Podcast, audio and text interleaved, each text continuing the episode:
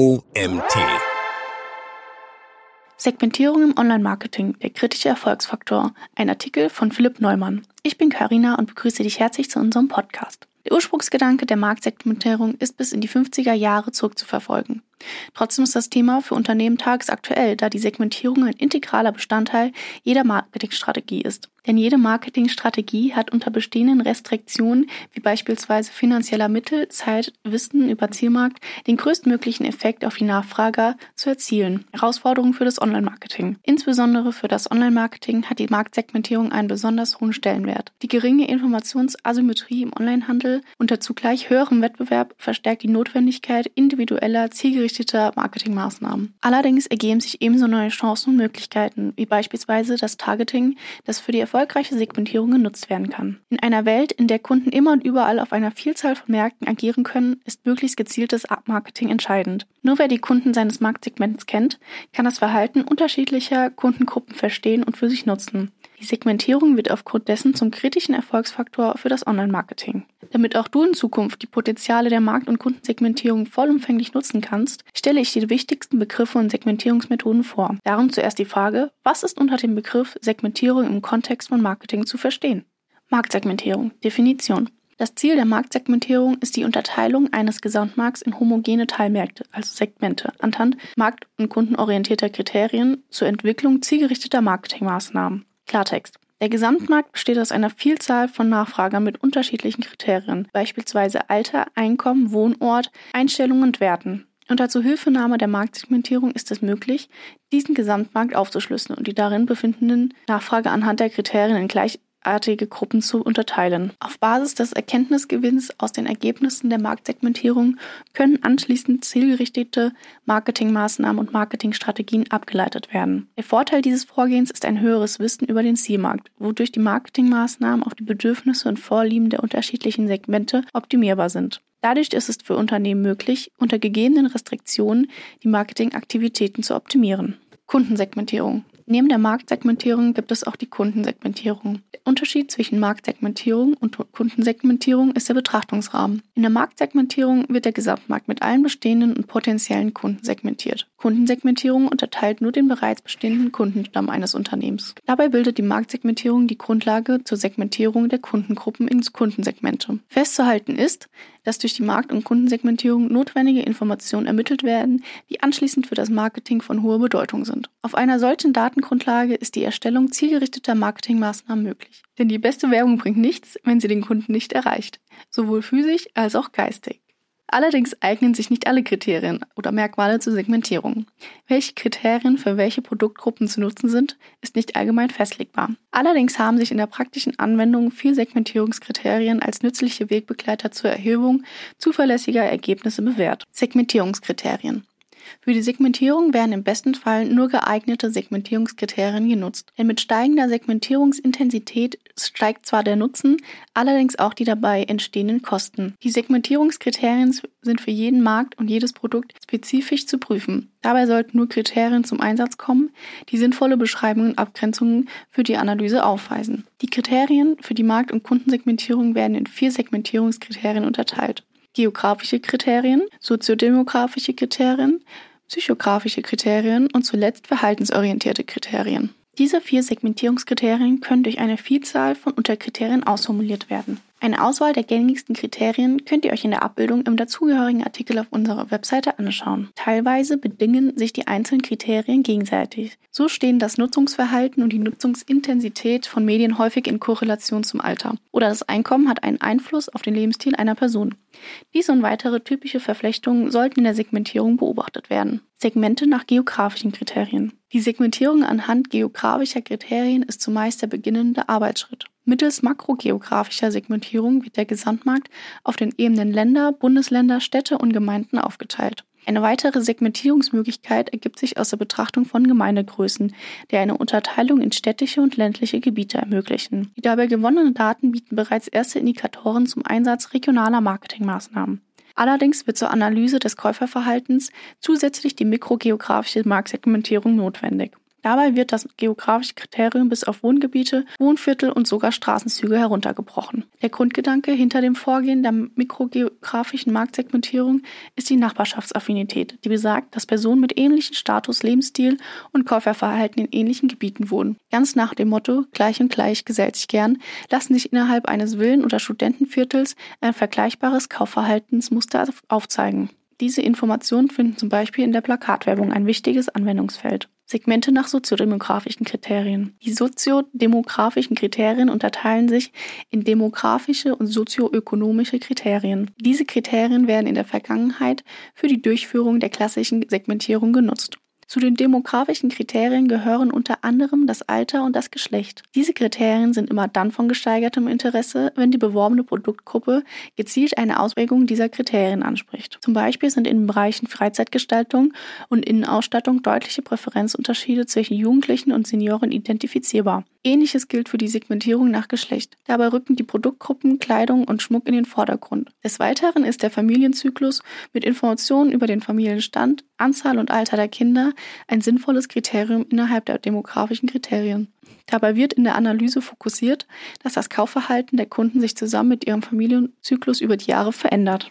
Das übergeordnete Kriterium der sozioökonomischen Kriterien wird als soziale Schicht bezeichnet und kombiniert die Ausprägungen Ausbildung, Beruf und Einkommen. Besonders relevant ist das Kriterium Einkommen. Anhand des Einkommens kann zwar kein Kaufverhalten abgeleitet werden, aber es zeigt die Kaufkraft der Zielgruppe an. Kunden mit hoher Kaufkraft sind in ihrem Kaufverhalten heutzutage kaum von Kunden mit niedrigem Einkommen zu unterscheiden. Dennoch ist aus diesen Informationen ein ungefähres Marktvolumen abzuleiten.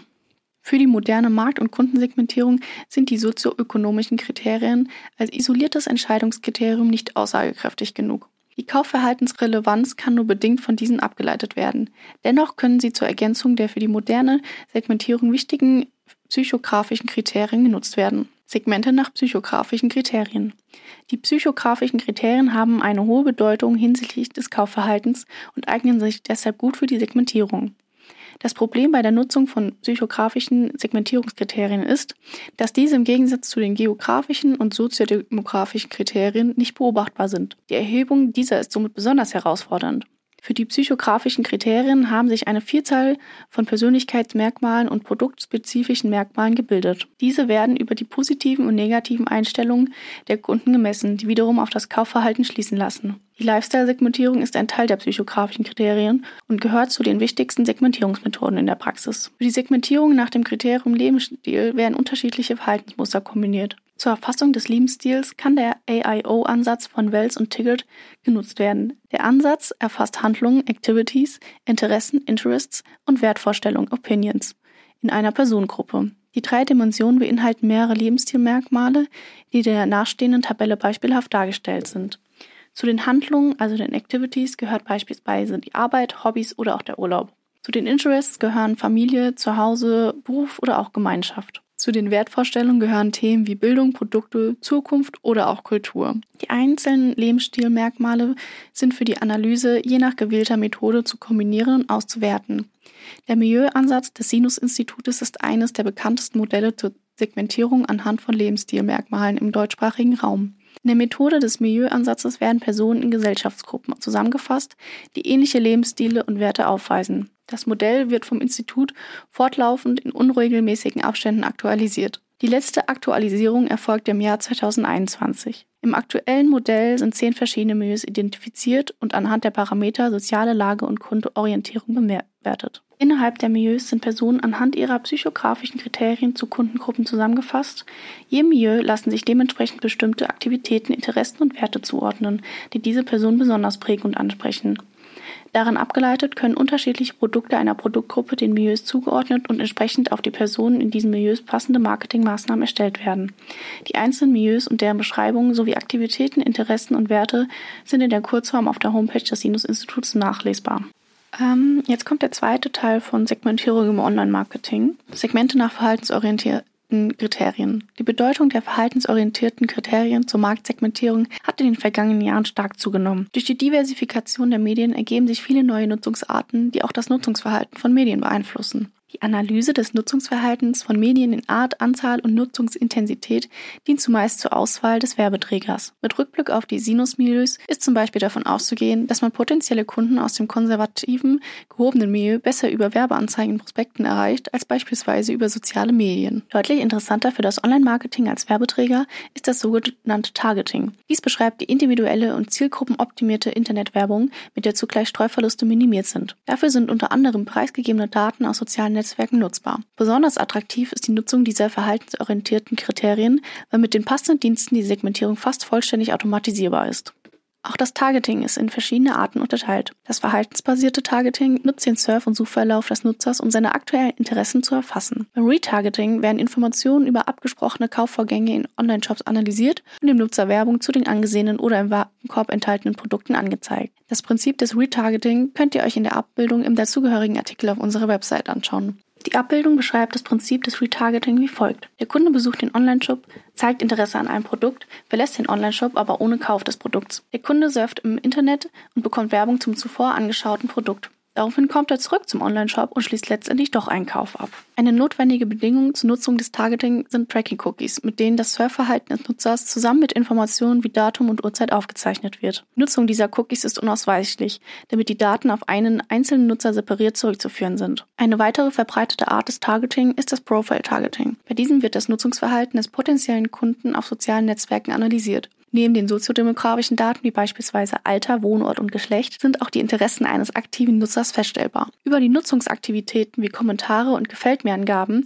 können individuelle Interessenprofile generiert werden. Kombination von Segmentierungskriterien. Schlussendlich ist bezüglich der Segmentierungskriterien festzuhalten, dass wenn eine Zielgruppe vollumfänglich und möglichst individuell und zielgerichtet mit Marketingmaßnahmen erreicht werden soll, eine oberflächliche Analyse nicht ausreicht. Modern Marketing ist deshalb nur die sinnvolle Kombination mehrerer Kriterien erfolgreich. Dabei liefern die soziodemografischen und geografischen Kriterien Anhaltspunkte für die zielgerichtete Ansprache der einzelnen Segmente. Die psychografischen und verhaltensorientierten Kriterien weisen Informationen über das Kaufverhalten auf und ermöglichen abgeleitete Gestaltungsmöglichkeiten für individuelle Marketingmaßnahmen je Zielgruppe. Problem der optimalen Segmentierung. Neben den oben aufgezeigten Herausforderungen, die bei der korrekten Auswahl passender Segmentierungskriterien aufkommen, stellt sich noch die Frage nach dem Segmentierungsgrad. Denn je stärker der Gesamtmarkt segmentiert wird, desto höhere Kosten entstehen. Sowohl auf die Kosten, die während der Segmentierung entstehen, als auch für die jeweils zu generierenden Marketingmaßnahmen ist zu achten. Es ist wichtig zu verstehen, dass die Marktsegmentierung kein Selbstzweck ist. Deshalb ist für jede Produktgruppe zu prüfen, in welcher Tiefe die Segmentierung sinnvoll ist,